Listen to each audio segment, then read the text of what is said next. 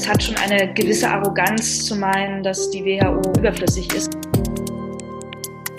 Wir können natürlich nach Ostafrika gucken, wir können aber auch einfach in die Flüchtlingslager in Europa schauen. Da ist erstmal noch nicht die Frage, wer getestet wird und wann es Impfungen gibt, sondern da ist die Frage, wo man überhaupt Wasser hat, um sich die Hände zu waschen. Also ich glaube, dass, oder so nehme ich es wahr, dass auch Pro-Europäer und Pro-Europäerinnen deutsche Pro-Europäer oder französische Pro-Europäer sind dass solche Alleingänge wie die der USA absolut gefährlich und problematisch sind und vor allen Dingen auch den Alleingängern überhaupt nicht helfen. Streitbar extra. Herzlich willkommen einmal mehr zu Streitbar, dem liberalen Debattenpodcast der Friedrich-Naumann-Stiftung für die Freiheit. Ähm, wir sind ja weiterhin im Krisenmodus. Im Krisenmodus heißt bei diesem Podcast eigentlich nur, ähm, dass wir über die Zukunft sprechen, aber immer aus einer Corona-Perspektive heraus. Und ähm, heute will ich das tun mit, ja, einer der besten äh, Autorinnen äh, Deutschlands der letzten Jahre. Ähm, letztes Jahr mit ihrem Roman Schutzzone auch wieder für den Deutschen Buchpreis nominiert. Ähm, es gibt viele Stimmen im Feuilleton, die sagen, das wäre ein verdienter Gewinner gewesen. Ich persönlich sehe das auch so, aber das soll jetzt an dieser Stelle gar nicht weiter eine Rolle spielen. Ich freue mich ganz besonders, dass Nora Bossong bei uns zu Gast ist. Hallo Nora. Hallo. Ähm, du hast ja dieses Buch geschrieben. Man muss vielleicht für die Zuhörer ähm, ein paar Worte dazu sagen. Das ist ein ähm, Roman, äh, also kein Sachbuch, der aber im Umfeld der Vereinten Nationen spielt. Die Protagonistin bewegt sich in diesem Umfeld.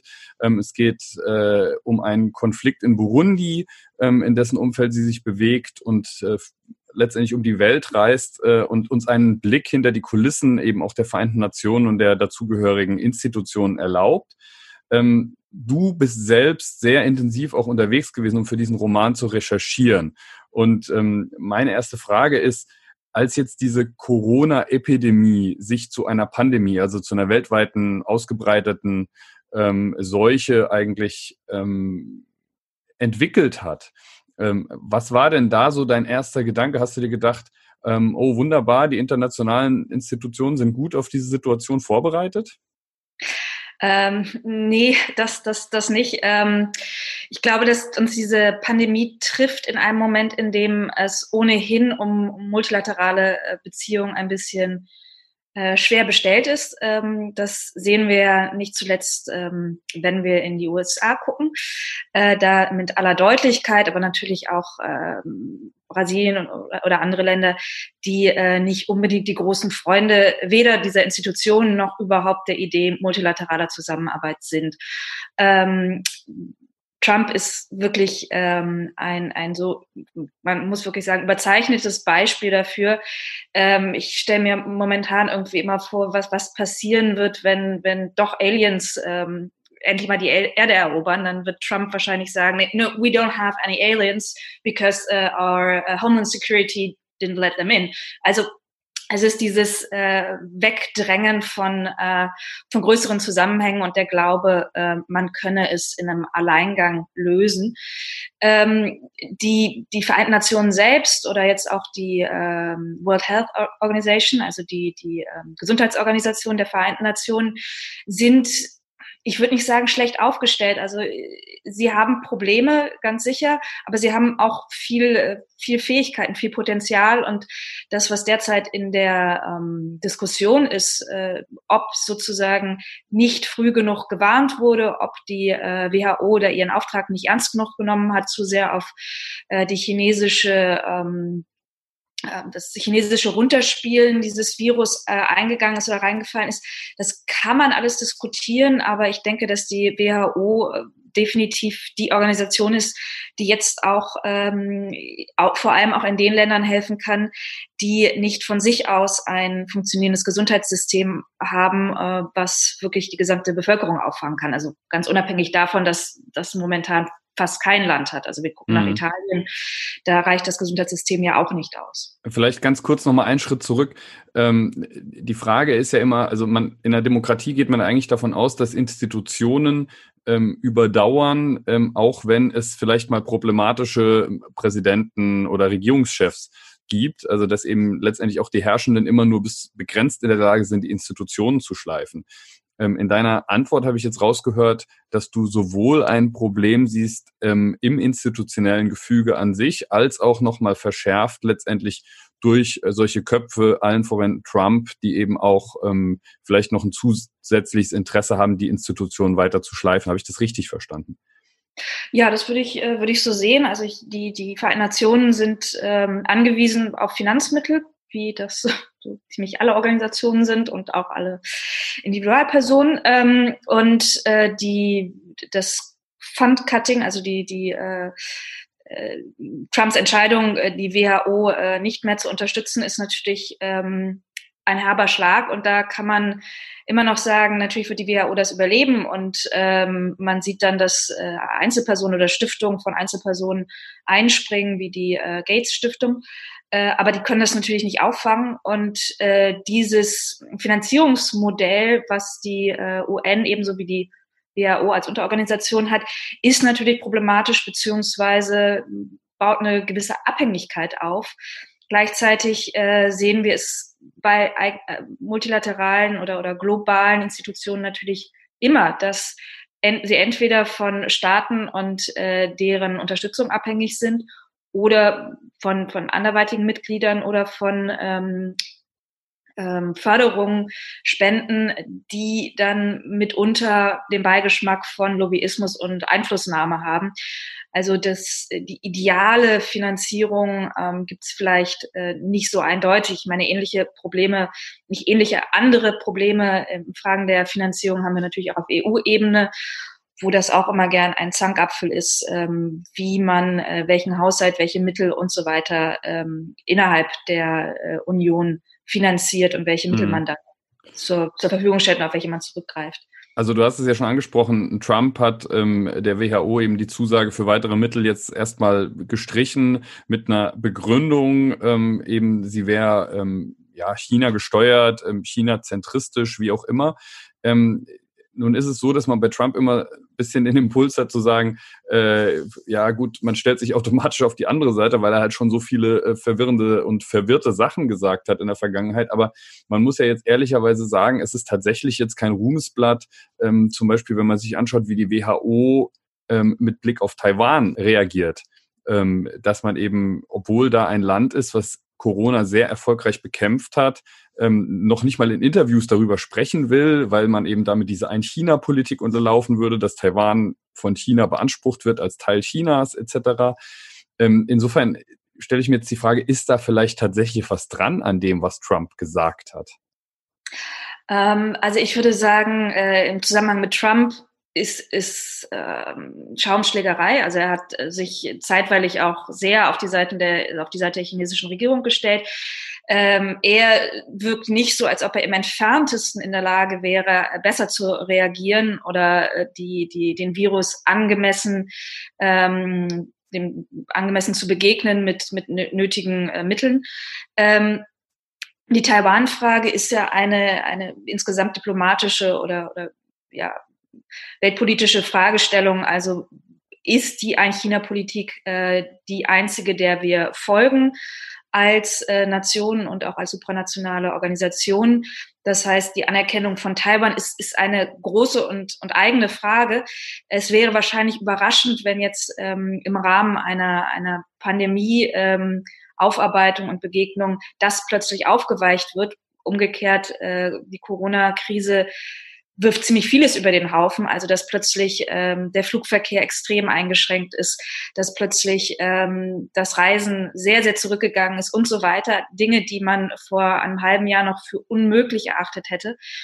Aber dennoch glaube ich, dass äh, diese Taiwan-Problematik ein noch ein viel größeres und, und anders gelagertes äh, Problem ist, das, äh, was einfach auch lang zurückgeht historisch. Ähm, und äh, da die, die, also auch, auch äh, wirtschaftlich und so weiter, ist es, ist es, äh, wäre es mal an der Zeit, da ähm, anders drüber nachzudenken, inwiefern ähm, man äh, da der, der Volksrepublik China folgt und Taiwan äh, beiseite lässt. Aber da sind auch nationale Regierungen oft nicht unbedingt ähm, großzügiger gegenüber Taiwan. Ähm, gibt es denn Jetzt drehen wir es mal um. Jetzt haben wir so ein bisschen beschrieben, ähm, was die Probleme sind. Gibt es denn aus deiner Sicht Lichtblicke äh, in den internationalen Organisationen? Ähm, muss jetzt nicht nur mit Blick auf Corona sein oder insgesamt, ähm, vielleicht auch Sachen, wo du, wo du überrascht warst, wie gut manches funktioniert, als du in diesem Umfeld recherchiert hast. Du kannst ja vielleicht auch noch zwei, drei Sätze dazu sagen, was genau du gemacht hast im, im Rahmen der Recherchen, damit das vielleicht die, für die Zuhörer auch ein bisschen greifbarer wird. Äh, ja, im Rahmen der Recherche habe ich mich einfach mit vielen Leuten äh, getroffen, die im Umfeld der Vereinten Nationen oder NGOs äh, aktiv sind und arbeiten. Ähm, ich bin durch, durch einige der Länder gereist, äh, also durch alle Länder, die in dem Roman vorkommen. Das sind äh, Burundi, Ruanda, ähm, gut, Schweiz, USA ist jetzt nicht ganz so überraschend, dass man da schon mal gewesen ist. Ähm, und naja, man muss ja sagen, in diesen Tagen ist es ja fast überraschend, überhaupt irgendwo gewesen zu sein, ja, wo man ja, ja, stimmt, mal die Nachbarländer schafft. Ich mir überlege, vor einem Jahr war ich äh, in Ruanda und habe dort die, ähm, den 25. Jahrestag oder Gedenktag ähm, mitverfolgt, der nach 25, also ein Vierteljahrhundert ist es her, dass ähm, der Genozid in Ruanda begann und das wird von der dortigen Regierung erinnert, was erstmal gut ist und ich glaube auch, dass Ruanda einige sehr ähm, beeindruckende Mechanismen gefunden hat, um mit dieser absoluten Katastrophe in der eigenen Gesellschaft umzugehen. Gleichzeitig wird es aber natürlich auch politisch instrumentalisiert, das Gedenken. Aber das ist, kommt einem gerade wirklich sehr, sehr weit ähm, entfernt vor, viel weiter, als es einem sonst schon vorkommt. Ähm, und in dem Roman geht es insbesondere um die Frage, was diese Institution heute kann, was sie äh, vielleicht noch für eine Zukunft hat, äh, wie auch überhaupt das Eingreifen von solchen Institutionen in ähm, souveränen Ländern ist, äh, wie die Zusammenarbeit äh, funktioniert. Ähm, Ostafrika spielt eine gewisse Rolle, wo, wo ihr, wie ich eben schon erwähnte, in den 90er Jahren es ähm, sowohl in Ruanda wie auch in Burundi Genozide gab äh, deren Aufarbeitung teilweise von den Vereinten Nationen begleitet wurden, äh, deren Verhinderung teilweise aber eben auch sehr verschleppt von den Vereinten Nationen, von den Blauheim-Soldaten ähm, begleitet wurden. Ähm, und da sehen wir ein, ein, vielleicht eine, es ist schwer sowas zu vergleichen, aber auch wieder ein, ein Vorortsein der Vereinten Nationen, ein Agieren, was viel zu langsam ist für die dortige Situation. Also in Ruanda bricht der Genozid auf. Es sind Blauheim-Soldaten vor Ort. Der, ähm, äh, der Bevollmächtigte schreibt in die Zentrale nach New York, äh, dass man mehr, mehr Leute braucht, dass man, dass man auch das Mandat ausweiten muss und es wird nicht reagiert. Und vielleicht kann man da dann doch trotz aller Schiefheit des Vergleichs eine Parallele sehen, dass auch jetzt etwas versäumt wurde, schnell genug zu reagieren, ähm, auch durchgreifend genug zu reagieren. Das, äh, die Antwort kann aber nicht sein, dann wirklich ähm, alles zurückzuziehen. Also das äh, sozusagen, man, man muss ja eher die Fehler, die begangen wurden, äh, genau analysieren und dann umso mehr versuchen, das äh, irgendwie wieder auszugleichen oder das, mhm. soweit es geht. Also ich glaube, ähm, die, die Frage vom, äh, vom Scheitern der Vereinten Nationen kann nicht so beantwortet werden, äh, dass man sieht, sie sind gescheitert, also schaffen wir sie ab, sondern sie sind gescheitert, sie sind immer wieder gescheitert, sie haben äh, einige Missionen ähm, nicht gut ähm, nicht gut vorangebracht. Aber es gibt natürlich auch äh, Erfolge und das, was uns das Scheitern zeigen kann, im besten Fall ist wie es besser gehen sollte, wie es beim mhm. nächsten Mal besser gehen sollte. Und man muss sagen, dass die WHO natürlich, äh, ich meine, einige, also zum einen in, in Regionen, in denen das Impfsystem nicht besonders ausgeweitet war, äh, Impfungen vorangebracht hat. Es gibt äh, Krankheiten, die ähm, mittlerweile ausgerottet sind, die es nicht mehr gibt. Ähm, es das, das Gefälle sozusagen zwischen den Wohlstandsindustrieländern und ähm, Ländern mit einem sehr viel schlechteren Gesundheitssystem ist nicht wirklich bei weitem nicht aufgehoben, aber das sind zumindest ähm, ja Felder, in denen die WHO äh, helfen kann. Mhm. Und es hat schon eine gewisse Arroganz zu meinen, dass die WHO überflüssig ist und das mhm. ist, äh, das wird sich sicherlich äh, vor allem eine, eine Nation, eine reiche Industrienation herausnehmen, auch wenn man am Gesundheitssystem der Vereinigten Staaten natürlich auch einiges äh, bemängeln kann. Mhm. Ähm, äh, vielleicht bleiben wir mal ganz kurz in, in Afrika, in Ostafrika von mir aus auch. Ähm, es scheint ja derzeit so, dass diese Pandemie, Corona, ähm, eben in erster Linie oder zuerst, muss man sagen, ähm, so die westlichen Industrienationen erwischt hat und jetzt langsam erst auf dem Vormarsch ist, eben zum Beispiel auch in Afrika oder in Indien. Dann möchte man sich natürlich eben nicht vorstellen, wenn das in solchen Ländern so richtig durchschlägt, eben mit einem schlechten Gesundheitssystem. Auf der anderen Seite könnte man es jetzt ja auch so drehen. Da hat man ja Zeit gewonnen. Zeit, die man vielleicht damals, wenn man den Vergleich jetzt mal weiterspinnen will, 1994 nicht hatte in Ruanda, wo es alles dann doch relativ schnell ging und nach vier Wochen der Spuk schon wieder vorbei war mit 800.000 Toten oder mit einer Million oder wie viel es waren. Ähm, aber vielleicht hat man jetzt Zeit gewonnen, geschenkt bekommen, wenn man so will. Siehst du irgendwelche Anzeichen dafür, dass die WHO jetzt in diese Richtung genauer schaut, also vielleicht auch nach Südostasien oder nach ähm, Südamerika oder so und da irgendwie was tut, was sie vor vier Wochen oder vor sechs Wochen noch nicht hätte tun können oder getan hat? Naja, ich meine, äh, jede Woche, die ähm, sich, die man gewinnt, bringt natürlich Stück für Stück neue Erkenntnisse. Äh, die, die Frage ist vielleicht auch, ähm, inwiefern das Auftreten in den Industrieländern damit zu tun hat, dass man hier schneller ähm, Tests hatte, also sozusagen die verdeckte Infizierung ähm, schneller aufflog.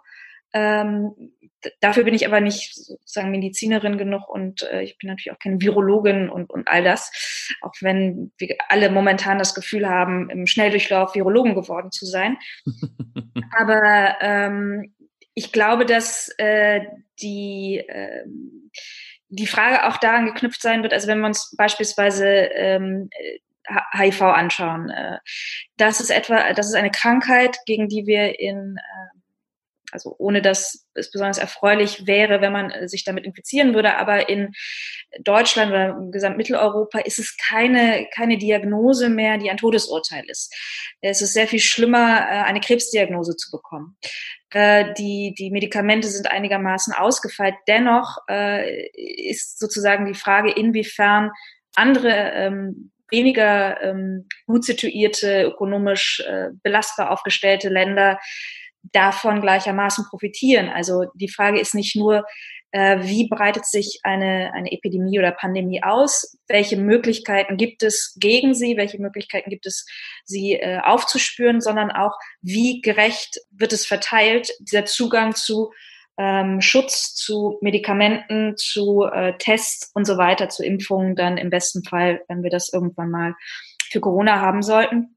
Und äh, die, äh, also wir können natürlich nach Ostafrika gucken, wir können aber auch einfach äh, in die Flüchtlingslager in Europa schauen.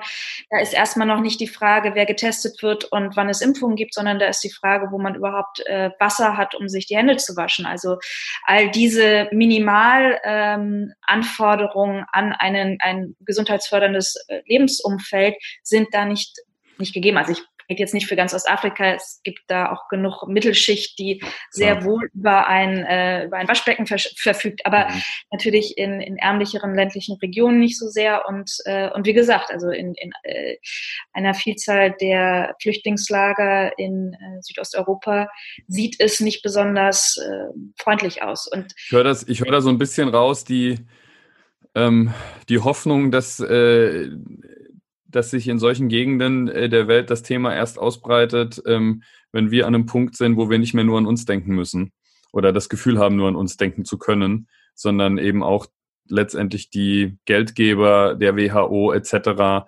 Ähm, vielleicht wieder in der Lage sind oder die Großzügigkeit verspüren, ähm, eben auch den ärmeren Regionen der, Welt zu helfen. Das ist natürlich ähm, fast schon ein bisschen zynisch, aber vielleicht ist es einfach die Realität. Insofern hoffen wir dann mal, dass es da eben noch eine Weile auch ähm, sich zieht, bis es da ausbricht, wenn es denn überhaupt so weit kommt.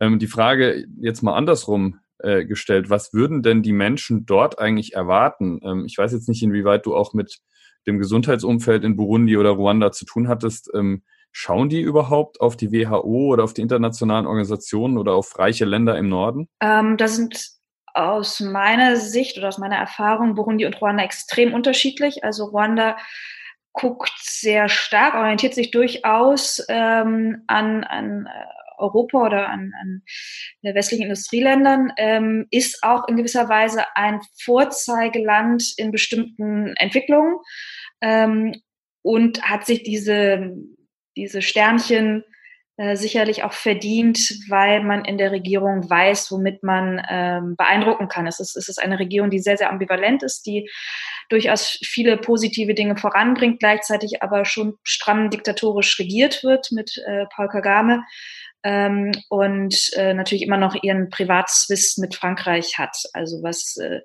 was sowohl ähm, mit der französischen Einflussnahme in, in der Region zu tun hat, aber vor allem natürlich auch mit der militärischen ähm, Nähe ähm, der Franzosen zu dem äh, Genozidregime.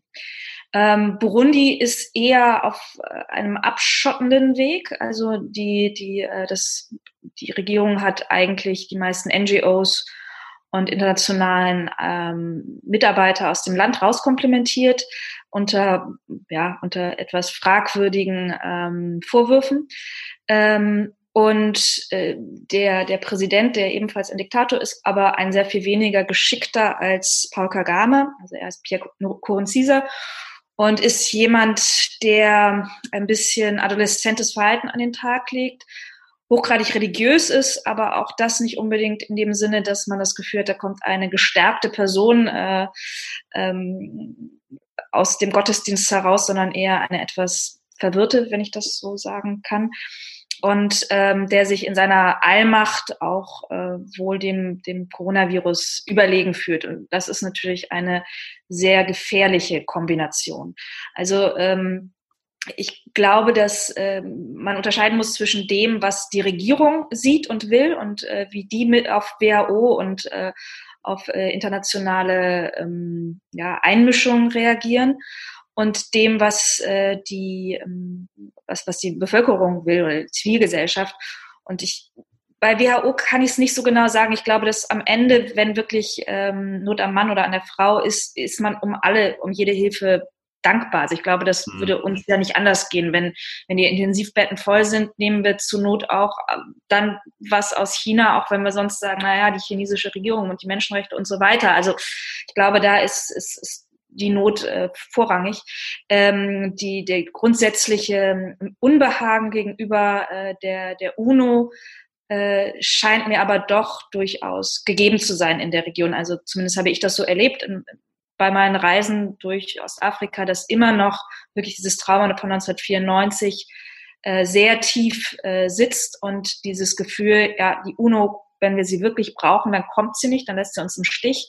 Aber wenn wir sie nicht brauchen, äh, dann mischt sie sich ein und dann äh, schreibt sie uns vor, wie wir uns zu verhalten haben. Und das ist natürlich eine sehr suboptimale Sicht oder eine sehr suboptimale Stellung, die dadurch die UN mhm. hat. Ähm, vielleicht gehen wir jetzt mal noch mal von der internationalen, also weltweiten internationalen Perspektive weg, ähm, mal auf die europäische. Ähm, die EU ist ja eigentlich mit ihren Institutionen deutlich stärker aufgestellt, natürlich als jetzt äh, die Vereinten Nationen. Ähm, würde man meinen, aber es ist jetzt auch nicht so, dass man das Gefühl hat, in der derzeitigen Krise ähm, würde die Europäische Union oder die Europäische Kommission äh, eine besonders große Rolle spielen. Ganz im Gegenteil, die Grenzen sind zu, jeder macht so ein bisschen sein Ding. Und wenn Deutschland irgendwie sechs Leute aus Frankreich irgendwie in deutsche Krankenhäuser überführt, ist das schon eine Riesenmeldung wert. Ähm, wie nimmst du das denn wahr? Ja, also ich finde es ähm, manchmal hat man ja so eine nostalgische Sehnsucht nach dem Wort Brexit. Das war irgendwie noch so die kleine, kleine Bedrohung des Ganzen. Ähm, ich glaube, dass, äh, dass sich da, also dass man es dass man's sozusagen historisch klingt jetzt ein bisschen zu weit, aber mit, mit Blick auf die letzten Jahre auch sehen muss und dass es ein ähm, grundsätzliches Misstrauen gibt, auch beispielsweise von, von italienischer Seite, also dass sich vieles hochschaukelt, nicht nur aufgrund der derzeitigen Situation, ähm, denn mir scheint, dass durchaus Hilfsinstrumente ähm, freigegeben werden und dass ähm, Frau Lagarde und, und äh, Frau van der Leyen äh, gar nicht äh, so ähm, egoistisch oder nationalistisch oder, oder geizig agieren. Ähm, sondern ähm, aber dass das grundsätzlich ist ein extremes ähm, ein, ein Vertrauensverlust gegeben hat während äh, der der Finanzkrise, dass sich äh, bestimmte Länder da im Stich gelassen oder gegängelt gefühlt haben, äh, Stichwort Austeritätspolitik und ähm, dass deswegen bestimmte äh, Dinge auch nochmal hochkochen, jetzt im Zusammenhang gerade mit Italien und mit der Frage nach der Finanzierung der gesamten Krise. Man könnte, man könnte eigentlich auch sagen, die Zeit zwischen den letzten beiden Krisen oder zwischen der aktuellen und der letzten Krise ist gefühlt nicht genutzt worden, oder? Wenn jetzt dieselben Themen wieder hochkommen.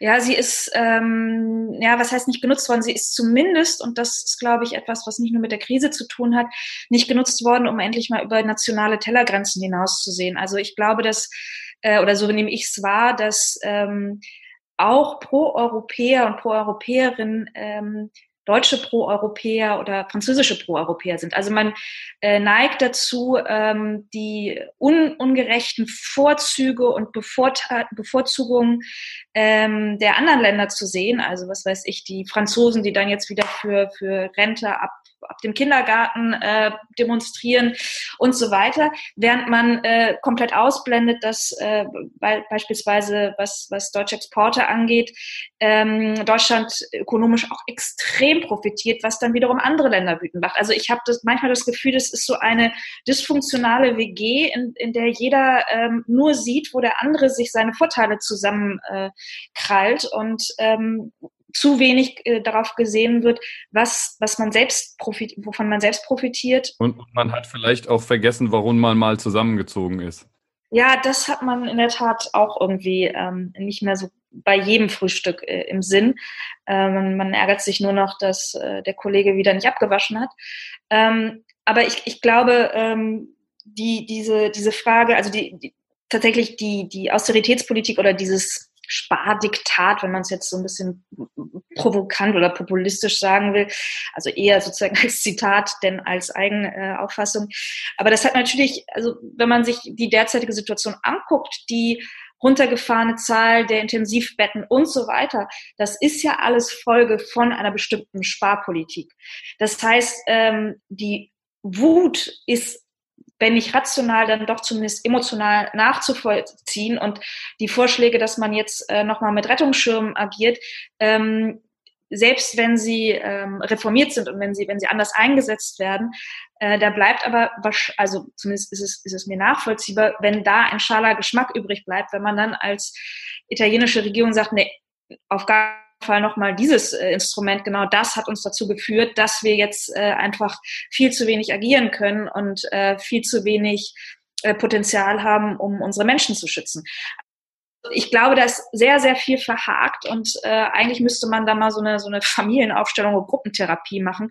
Dafür ist aber nur leider nicht die Zeit. Aber ich glaube, neben allen wirklich sehr realen Problemen, die wir haben und, und der sehr realen Bedrohung und äh, doppelt und dreifache Bedrohung. Also einmal die medizinisch-gesundheitliche Bedrohung, dann aber gleichzeitig auch die psychische und ökonomische Bedrohung, ähm, die ja so ein, so ein Lockdown ähm, bedeutet. Äh, das ist ja auch nicht äh, so einfach wegzustecken und das ist auch nichts äh, besonders ähm, Gemütliches oder besonders Gesundes wiederum.